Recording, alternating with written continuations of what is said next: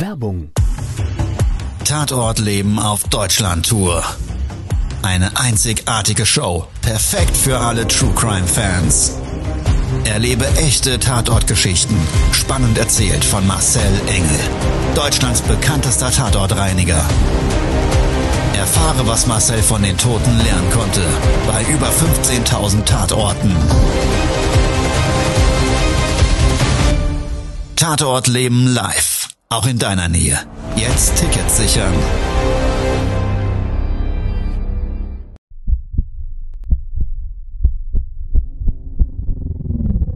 Todesursache. Der Podcast mit Tatortreiniger Marcel Engel. Es wird immer mal wieder in meinem Podcast vorkommen, dass wir sehr tief in das Geschehen eintauchen. Ich werde offen darüber sprechen. Damit meine ich, dass Flüssigkeiten wie Blut als Element das kleinste Problem sein wird. Ich freue mich, wenn ich euch auf eine Gedankenreise entführen darf in meine Welt des Tatortreinigens. Todesursache. Der Podcast mit Marcel Engel. Hallo, schön, dass du da bist und wir zwei gemeinsam eine Tatortreinigung erleben. Du wirst es kennen, es gibt so Tage, da läuft alles schief. Es gibt so Tage, da treffen auch Menschen auf einen, die braucht kein Mensch. Also so Tage, wo wirklich nichts klappt und man verzweifeln könnte. Und genau so einen Tag habe ich bei der Tatortreinigung erlebt. Es war eine harte Nacht. Ich habe ja kleine Kinder. Jeder, der Kinder hat, der kennt das die schlafen halt nicht immer durch. Und die nehmen natürlich auch keine Rücksicht darauf, dass man morgens früh aufstehen muss. Ist halt so. Und es war so eine Nacht. Trotzdem, dass der Wecker gestellt war, habe ich verschlafen. Das hatte dann wiederum zur Folge, dass ich schon mal sehr gestresst in den Tag gestartet bin. Und bei einem Kundenauftrag vor Ort angekommen, ist die erste Katastrophe passiert. Ich bin mit dem Sprinter vor Ort gewesen und vor der Tür des Hauses, das war ein Mehrparteienhaus mit insgesamt sechs Stockwerken, so ein Wohnblockhaus, da war ein Parkplatz frei. Und da hat sich tatsächlich frech, obwohl ich geblinkt habe, mich jemand überholend in diese Parklücke gestellt. Ja, es war eine kurze äh, Unachtsamkeit meinerseits und ähm, ja, dann hat er mich überholt, weil ich so erst angehalten habe vor diesem Parkplatz und dann ist er da reingetuscht. Ganz frech. Ich habe dann die, die Fensterscheibe ähm, runtergelassen und habe ihm eigentlich nur sagen wollen, als er an meinem Auto vorbeigelaufen ist, dass es eigentlich mein Parkplatz war. Und ich sag's mal so, wie es war. Er hat gesagt, ich könnte ihm am Arsch lecken, er hat's eilig. Da habe ich gedacht, naja, sauber fängt ja super an. Der Kunde, der stand bereits vor der Tür. Der Kunde war stinksauer. Ich war nämlich mittlerweile eine halbe Stunde zu spät und hatte den Kunden versucht, auf seinem Handy anzurufen, aber ich hatte die falsche Rufnummer notiert. Das heißt, ich hatte einen Zahlendreher drin und habe jemanden permanent aufs Band gesprochen in der Hoffnung eines Rückrufes, aber das war gar nicht mein Kunde. Naja, ist dann ja auch wahrscheinlich spannend, wenn du dann hörst, ja, wir sind jetzt gleich da, wir können mit der Tatortreinigung gleich beginnen. Hier ist Marcel Engel, Ihr Tatortreiniger und äh, ja, du stehst dann morgens auf beim Kaffee und beim Toast und denkst dir, ach du meine Fresse, was ist denn jetzt passiert? Nein, aber es war so, also dieser Kunde zumindest hat ja meinen Anruf nicht abgehört und ist auch nicht ans Telefon gegangen, weil ich ihn gar nicht angerufen habe. So, also, ich habe den Kunden dann beschwichtigen können, habe ihm das erklärt und naja, also nach langem Hin und Her, trotzdem stinksauer gewesen, hat er mir dann die Schlüssel in die Hand gedrückt und hat gesagt, so, das ist im fünften Stockwerk, die Wohnung 513. Da habe ich gesagt, wie fünfte Stockwerk? Auf meinem Zettel stand nämlich Erdgeschoss. Da sagt er, nee, nee, das ist im fünften Stockwerk und da ist der Leichenfund. Und da habe ich gesagt, okay, prima. Dann ist alles wieder ein bisschen anders wie sonst eigentlich geplant und gedacht. Und wie sollte es anders sein? Bin dann in den Hausflur rein. Es gab zwei Fahrstühle. Und von diesen zwei Fahrstühlen waren beide außer Betrieb. Ein Techniker des Fahrstuhldienstes, der war schon da seit 7 Uhr und hat mir dann gesagt, es tut mir schrecklich leid, weil ich ihn gefragt hatte, wie lange das dauert. Da sagte er einfach nur, Sie werden sich noch mehrere Stunden gedulden müssen. Es tut uns leid. Wir müssen leider alle Bewohner hier bitten, das Treppenhaus zu benutzen. Da habe ich gedacht, naja, okay, was willst du machen? Ist dann halt so. Oben vor Ort angekommen, habe ich an der Tür so dieses typische Kripo-Siegel gesehen. Habe die Tür aufgeschlossen und es kamen mir ungewöhnlich viele Fliegen entgegen. Ungewöhnlich deshalb, weil eigentlich war die Liegedauer des Leichnams mit zwei Tagen auf meinem Auftragszettel notiert. Man muss sich das immer so vorstellen, bei einer Liegedauer von zwei Tagen, dann sprechen wir meistens von einem sehr geringen Leistungsaufwand, weil es laufen da ein paar Flüssigkeiten aus, der Körper entspannt und dementsprechend ähm, entlässt er halt das Urin und teilweise auch den Kot aus dem Körper und dann nach zwei, drei Tagen. Das ist also alles so ein Werdegang dieser Muskelentspannung und dementsprechend gibt es dann diese Art der Leichenspuren. Aber wie gesagt, ich öffnete die Tür und es war ein massiver Fliegenbefall. Im Flur dieser Wohnung krochen mir schon auf dem Bodenbereich hunderte von Maden entgegen. Mhm, habe ich gedacht, da stimmt doch was nicht. Ich hatte dann nochmal in der Zentrale angerufen, hat gefragt, sagt mal, wie lang lag dann der Leichnam? Und da haben sie gesagt, naja, also zwei Tage. Aha, habe ich gesagt, das kann aber nicht ganz sein. Seid doch mal bitte so nett und klärt das nochmal mit dem Kunden. Warum das so wichtig ist, wenn natürlich ein Mehraufwand besteht, dann muss man natürlich den Kunden vorher informieren und das machen wir dann auch und erklären denen dann den weiteren Werdegang und die zusätzlich notwendigen Maßnahmen. Und das war mir ganz wichtig. Und naja, ich bin ja nicht so gut mit dem Kunden gestartet. Wir haben ganz, ganz liebe Mädels an dem äh, an der Hotline unseres Callcenters und ich habe mir gedacht, überlass das mal lieber denen und mach deinen Job. Es gab dann drei Türen in diesem Wohnungsflur. Eine ging zur Küche ab, eine war so eine Holzrahmentür mit so einem Milchglaselement drin. Und da kamen auch die Maden hergekrochen. Das konnte man also sehen, dass da unterhalb auch so ein bisschen Flüssigkeit durchgesuppt ist. Da habe ich die Tür geöffnet, war ein Wohnzimmer und dann hat mich der nächste Schock ereilt. Ja, wie sich dann rausgestellt hatte, lag nämlich diese Leiche nicht zwei Tage, sondern zwei Monate. Und das Bildnis ist komplett anders. Und außerdem hatte ich die Information, dass die Leiche auf dem Boden gelegen haben soll. Und auch das stimmte nicht. Die Leiche lag auf einer großen Couch, eine L-förmige Couch, die komplett mit Leichenflüssigkeit durchsogen war. Das eine Element des Ls war trocken, das waren zwei Sitzer und das Dreisitzer-Element, das war komplett durchsogen. Du konntest auch die die Umrisse des Leichnams erkennen, viel Biomasse drauf. Am Kopfteil hing noch Kopfhaut, die mit so langen schwarzgräulichen Haaren ähm, in Verbindung auf dem Textil geklebt hat. Die Couch, wie gesagt, war komplett durchsogen. So stark durchsogen, dass sie unterhalb die Flüssigkeit schon wieder durchgelassen hat und die Flüssigkeit dann wie so eine Pfütze eines größeren Wasserschadens sich auf dem kompletten Boden verteilt hat, bis hin zur Tür des Flurs. Diese Flüssigkeit, die ist sehr ölhaltig, klebrig, stinkt unangenehmst und ist auch extrem schwierig zu reinigen.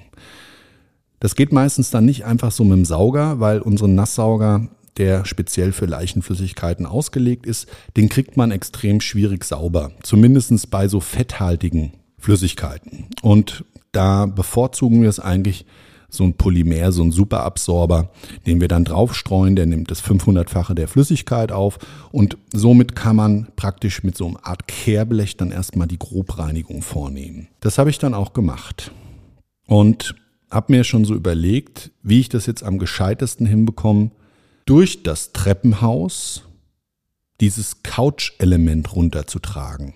Den Boden musste ich auch entfernen. Das waren Laminatboden, so Klickelemente. Da habe ich mir noch das ist kein Problem. Die machst du Stück für Stück raus, packst die einfach in den Sack. Wir haben so 350 Liter große Müllsäcke, so blaue, extra feste, spezielle. Und da kann man solche Sachen super, super einpacken. Aber das geht natürlich nicht bei so großen Elementen wie einer Couch. Und diese Dreisitzer-Couch war an einem Stück. Was man immer ganz gut machen kann, man kann so eine Couch dann vor Ort in der Leichenfundwohnung noch auseinandernehmen. Das heißt, wir haben so eine Vibrationssäge, so eine große, dann darf man sich das vorstellen wie bei so einem Verkehrsunfall, dann geht man halt wie so ein Grobmotoriker an die Sache ran und schneidet einfach alles auseinander, um dann wiederum kleinere Teilstücke in Säcke verpacken zu können. Das Ding war aber komplett durchsogen mit Leichenflüssigkeiten. Aus meiner Erfahrung heraus weiß ich, dass man das tunlichst unterlassen sollte, eine solche Couch auseinanderzuschneiden. Das gibt nämlich eine Riesensauerei. Also haben wir dafür extra ganz, ganz, ganz große 5 Kubikmeter, das ist also ein Riesenvolumen, als Tüte, um dann solche Elemente zu verpacken. Die Folie ist durchsichtig, und der Riesenvorteil ist, man kann dadurch eigentlich das Möbelstück, was man raustransportiert, eigentlich so, naja, sehen und hat so ein bisschen ein besseres Gefühl dafür. Ich hatte ja einen Helfer dabei, den Stiepe, und der Stiepe selber, der hatte, ja, dann mit mir zusammen dieses Couch-Element des Treppenhaus runtergetragen. Und dabei ist es dann passiert. Der Sack ist uns gerissen. Diese Folie, die hat dann leider so die Eigenschaft, dass sie, dass sie so wie so eine Kettenreaktion auch nicht nur an der Stelle, wo sie, wir sind hängen geblieben am, am Geländer und da ist dann der Riss entstanden und sie reißt dann aber auch ganz schnell unter Spannung ein ganzes Stück weiter. Und ausgerechnet da, wo sie gerissen ist, hatte ich gerade, weil das, ich bin unten gelaufen, ich hatte das ganze Gewicht mehr oder weniger so auf meiner Schulter, ein Teil des Kopfes, da hatte ich so auf der Sitzfläche ganz leicht angelehnt mit meinem Kopf und der Backe die Couch so praktisch auf Hautkontakt. Es war ja zu dem Zeitpunkt der Sack dazwischen. Ja, hängen geblieben am Geländer, dann aber auf einmal nicht mehr. Und ich konnte gar nicht so schnell re reagieren, wie ich dann auf einmal mit meiner Backe mitten in der Leichensoße gehongen habe. Nicht, dass das schon äh, nicht Katastrophe genug gewesen wäre. Vor lauter Schreck habe ich dann die Couch so weggedrückt und dabei habe ich mir noch meinen Pulli versaut. Dann ist er dabei mir mehr oder weniger runtergerutscht und es ist dann so zwei Treppenstufen mir gegen meine Arbeitshose gerutscht. Also ich war von unten bis oben eingesaut. Das ist natürlich schon mal immer so eine Sache, da könnte man echt kotzen. Ich kann das nicht anders sagen wenn du so direkt mit der, mit der Flüssigkeit ohne deinen persönlichen Schutz in Berührung kommst, das ist dann schon echt ekelhaft. Auch für mich, da ist so eine, so eine Grenze erreicht, die mag ich nicht. Ja. Gut, es hat nichts geholfen, wir mussten weitermachen. Die Couch haben wir dann das gesamte Treppenhaus noch runtergewuchtet mit dem Riss. Wir hatten nämlich nur ein solch eine Folie dabei. Wir haben das so ein bisschen getaped mit Panzerband. Aber das, naja, es hat nicht so wirklich geholfen. Unten angekommen am Fahrzeug war es dann so, dass ein kleiner Junge mich angeguckt hat. Ich hatte die Schmiere von der Leiche an der Backe. Wir haben gestunken wie die Schweine. Und der hat mich dann ganz drollig gefragt, du bist da ein bisschen verschmiert an der Backe. Was ist denn das? So, dann stehst du da. Erklär das mal am kleinen Bub mit fünf, sechs Jahren, der dich ganz, ganz neugierig mit großen Augen anguckt. Ich habe dann gesagt, du, Kleiner, es gibt Sachen im Leben, das wirst du noch irgendwann lernen, die will man gar nicht wissen. Und bin schmunzelnd weggegangen. Er hat mich dann angeguckt mit großen Augen, hat zurückgeschmunzelt und die Mama hat ihm dann wohl das Passende dazu erklärt. Die hat nämlich die Situation daneben stehend so ein bisschen erkannt und naja, wir haben dann alles eingeladen, oben den Boden rausgemacht, unsere Standardprozedere der Desinfektion, Schädlingsbekämpfung. Wir haben zusätzlich geruchsneutralisiert, die Wohnung war soweit fein. Also Aufbruch zur Müllverbrennungsanlage. Das ist kontaminierter Müll. Wir verbrennen sowas direkt. In Müllverbrennungsanlagen wird das angenommen als speziell biologisch belasteter Müll und dann kann man das fachgerecht entsorgen. Auf dem Weg zu dieser Müllverbrennung, die war 40 Kilometer entfernt, habe ich dann leider festgestellt, dass das Vortagesteam vergessen hat zu tanken. Und da es schon auf Reserve stand und der Reservetank ja oder diese, beziehungsweise dann, wenn Reserve einschaltet, ja nicht unendlich ähm, noch zum Fahren taugt, habe ich mir gedacht, okay, es hilft nichts. Wir müssen irgendwo vorher tanken. Ja, wir sind dann an einer Araltankstelle angekommen, haben gleich eine Zapfsäule bekommen und dann habe ich mir so überlegt, Mist, einer von uns muss rein und muss bezahlen. Ich war der, der am meisten von der Leichenflüssigkeit abbekommen hat. Und in dem Augenblick, als ich gerade so eigentlich Steve fragen wollte, ob er so lieb wäre und vielleicht gerade mal an die Kasse geht, dass ich mir diesen Auftritt in der Tankstelle ersparen kann, weil die auch recht voll war innen drin, hat seine Frau angerufen. Man muss dazu sagen, Stiepe ganz lange und netter und lieber Mitarbeiter, aber wenn seine Frau anruft, dann heißt das Grundsatzdiskussion. Zumindest in der Arbeitszeit ist dann irgendwas passiert, auf deren Basis es Diskussionsbedarf gibt und das ist ein ganz herzensguter Mensch. Er hört dann immer erst gut zu und dann ja, geht das so ins, ins äh, Kroatische über und dann wird es immer lauter. Und naja, ich habe dann auch gar nicht mehr gefragt und habe gedacht, komm, jetzt ist es auch egal, dann gehst du halt noch, noch rein bezahlen. Da müssen die Leute halt durch. Und kaum ging die Schiebetür auf, habe ich schon so gemerkt, erstmal, welche Geruchsintensivität das Ganze hat. Ja, also durch dieses Bewegen und so weiter und durch diesen Luftzug habe ich das vorher so gar nicht wahrgenommen. Und im Nachgang heute habe ich mir noch überlegt, ich hätte vielleicht einfach einen Schutzanzug drüber ziehen können. Aber habe ich nicht gemacht, bin also wie ein ja, kleines Schwein in diese Tankstelle rein und die Leute, diese Blicke, man kann sich gar nicht vorstellen, wie die geguckt haben. Das ist ja so ein abartiger Gestank.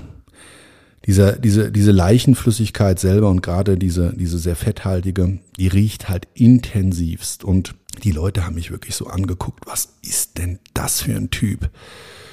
Der ein oder andere, ich glaube, dem wurde auch schlecht. Ich hab, bin an so einem, so einem kleinen Rundtisch, so einem Bistrotisch vorbeigelaufen. Da haben Leute gerade gemütlich beim Kaffee gestanden die haben nicht nur die Köpfe weggedreht, sondern wirklich, die haben so, so ganz ähm, ja, angewidert geschaut und naja, ich sag's mal so, zu Recht. Aber egal, das war das Erlebnis in der Tankstelle. Das ging auch vorbei. Ich habe dann bezahlt, wir sind weitergefahren zur Müllverbrennung. In der Müllverbrennung lief eigentlich soweit alles ganz gut. Außer die Tatsache, und das ist nicht ungewöhnlich, weil da extrem unterschiedlich viele Fahrzeuge abladen und ja nicht nur Müllwagen, die dann einfach so die ihre Luke hinten aufmachen und abkippen, sondern es kommen auch oftmals halt Privatkunden vorbei, ähm, die die Müllverbrennungsanlage auch nutzen oder Industriekunden und ja, wenn die so entladen, die haben halt nicht unbedingt da so eine Kippvorrichtung, sondern die entladen wie wir auch händisch und dann fällt schon mal was daneben. Also was passiert? Ich habe mir eine Schraube, eine lange große Schraube in den Reifen gefahren. Das ist mir dann nämlich auf dem Rückweg aufgefallen, weil erst ging bei dem Sprinter die Warnlampe an, dass ich Reifendruck verliere. Und dann hat es angefangen, so nach circa zehn Minuten, dass das Auto so geschlackert und geschlingert ist. Ja, und dann wusste ich, prima, ich habe einen Platten.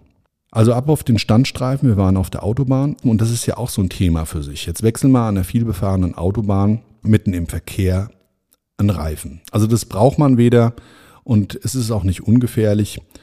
Ich habe dann Stiepe gebeten, er soll absperren und soll auch mit einer Warnweste so wirklich da noch stehen und den, die Leute auf unseren Gesamtzustand hinweisen ähm, weil ja gerade ganz rechtzeitig auch die Brummis fahren und wenn die Brummis da lang donnern, also A hat es eine Sogwirkung und so weiter und es ist also echt unangenehm. Aber auch das mussten wir ja meistern, weil wir wollten nach Hause. Ja, als ich so am Reifen wechseln bin, hat es auf einmal angefangen zu regnen. Den ganzen Tag gab es schönes Wetter. Und ausgerechnet, als wir angefangen haben, einen Reifen zu wechseln, nachdem wir den Platten hatten, ausgerechnet da hat der liebe Herrgott gemeint, er müsste den Regen niederprasseln lassen. Und es hat nicht nur einfach so ein bisschen geregnet, sondern es hat aus Eimern geschüttet. Da war ich echt bedient.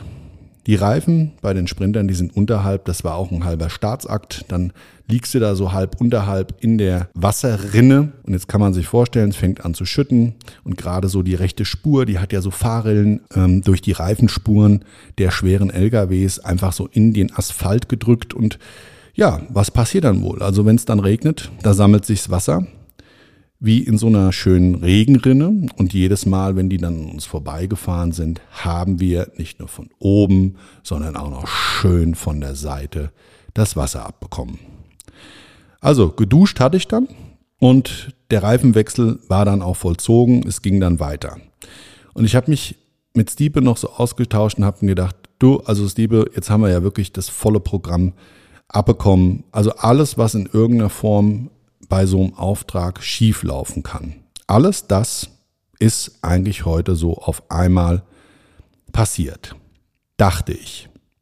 Weil ich nämlich so ein bisschen in Gedanken war, war ich viel zu schnell.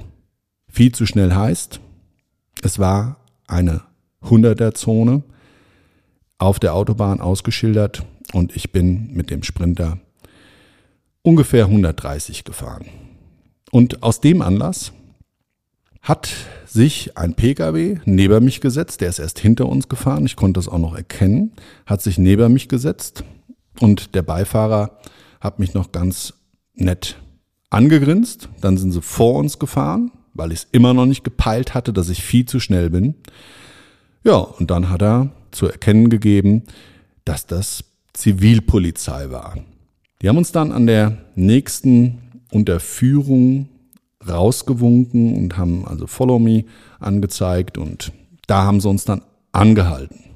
Ich bin dann ganz demütig und ganz leise gewesen und habe dem Polizisten einfach nur versucht, meinen Tag zu erklären. Und man sollte es nicht glauben, dass natürlich ehrliche Worte ganz viel bewirken können und dass ein, dass ein Polizeibeamter natürlich nicht über seinen Schatten springen kann. Und trotz alledem hat er für mich Verständnis gehabt.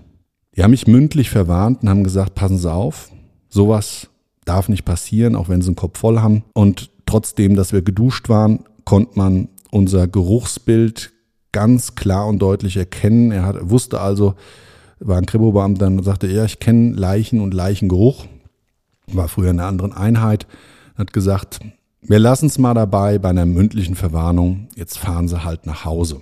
Gut, also vielen Dank nochmal an der Stelle, wenn er mich jemals hören sollte, dieser Beamte. Vielen, vielen Dank. Ähm, und ich war extrem dankbar. Und da kam so der Gedanke, manchmal läuft alles schief im Leben. Es gibt so Tage, da könnte man wirklich denken, dass die ganze Welt gegen einen ist und alles, was man so erlebt, eigentlich ja extrem scheiße läuft. Am Ende habe ich mir aber gedacht, du weißt doch, im Grunde genommen ist das eine reine Kopfsache. Nicht die äußeren Bedingungen schaffen unsere gelebte Realität, sondern das, was wir draus machen. Also es ist keiner an dem Tag zu Schaden gekommen. Und im Endeffekt ist das Schöne, diese ganzen Erlebnisse zeigen einen ja nur, dass wir die Momente, wo es besser läuft, einfach mehr schätzen können. Ja, in dem Sinne, das war's schon. Wenn dir meine Folge gefallen hat, dann gerne abonniere meinen Kanal. Es gibt noch viele, viele spannende Geschichten mit dir zu teilen. Ansonsten bin ich auf Instagram zu finden, ebenso bei Facebook unter Marcel Engel. Und wir haben einen YouTube-Channel und da gibt's ein Format, das heißt Tatort Leben. Rausgebracht haben wir mittlerweile Tatort Leben Sucht und den Tatort Leben Angst. Ja, und du darfst gespannt sein, was wir am 1. März veröffentlichen. Ansonsten mache ich einen interaktiven Podcast, auch eine Fragerunde. zu dem Thema Tatort reinigen und möchte es jetzt an der Stelle vorankündigen. Folgt mir gerne auch bei Clubhouse. Da werden wir nämlich diesen interaktiven Podcast starten und der 14.2. wird der Start sein. Also da werden wir in regelmäßigen Abständen Tatortreinigungen erzählen. Ich nehme immer spannende Gäste dazu, die euch auch aus Querberufen und ähm, auch so ein bisschen Mindset-Themen und so weiter zusätzlich begleiten werden. Und wenn ihr Lust habt und Spaß habt daran, dann gerne hole ich euch auf die Bühne. Ihr könnt Fragen stellen oder was zu dem Thema beitragen. Also, dann noch eine schöne Zeit. Bis zum nächsten Mal, wenn es heißt Todesursache, der Podcast mit mir, Marcel Engel. Ciao. Das war's schon mit der neuen Folge von Todesursache, der Podcast mit Marcel Engel. Kopf einer eigenen Spezialreinheit und Tatortreiniger bei mehr als 12.000 Orten auf der ganzen Welt. Was kann Marcel für dich bereinigen? Jederzeit. Weltweit. Melde dich oder klick dich einfach mal durch auf marcelengel.com. Empathisch, tiefgründig, ehrlich. Todesursache lässt dich garantiert nicht kalt. Seid dabei. Ich freue mich. Abonniere die Staffel und du kommst für keine Folge zu spät.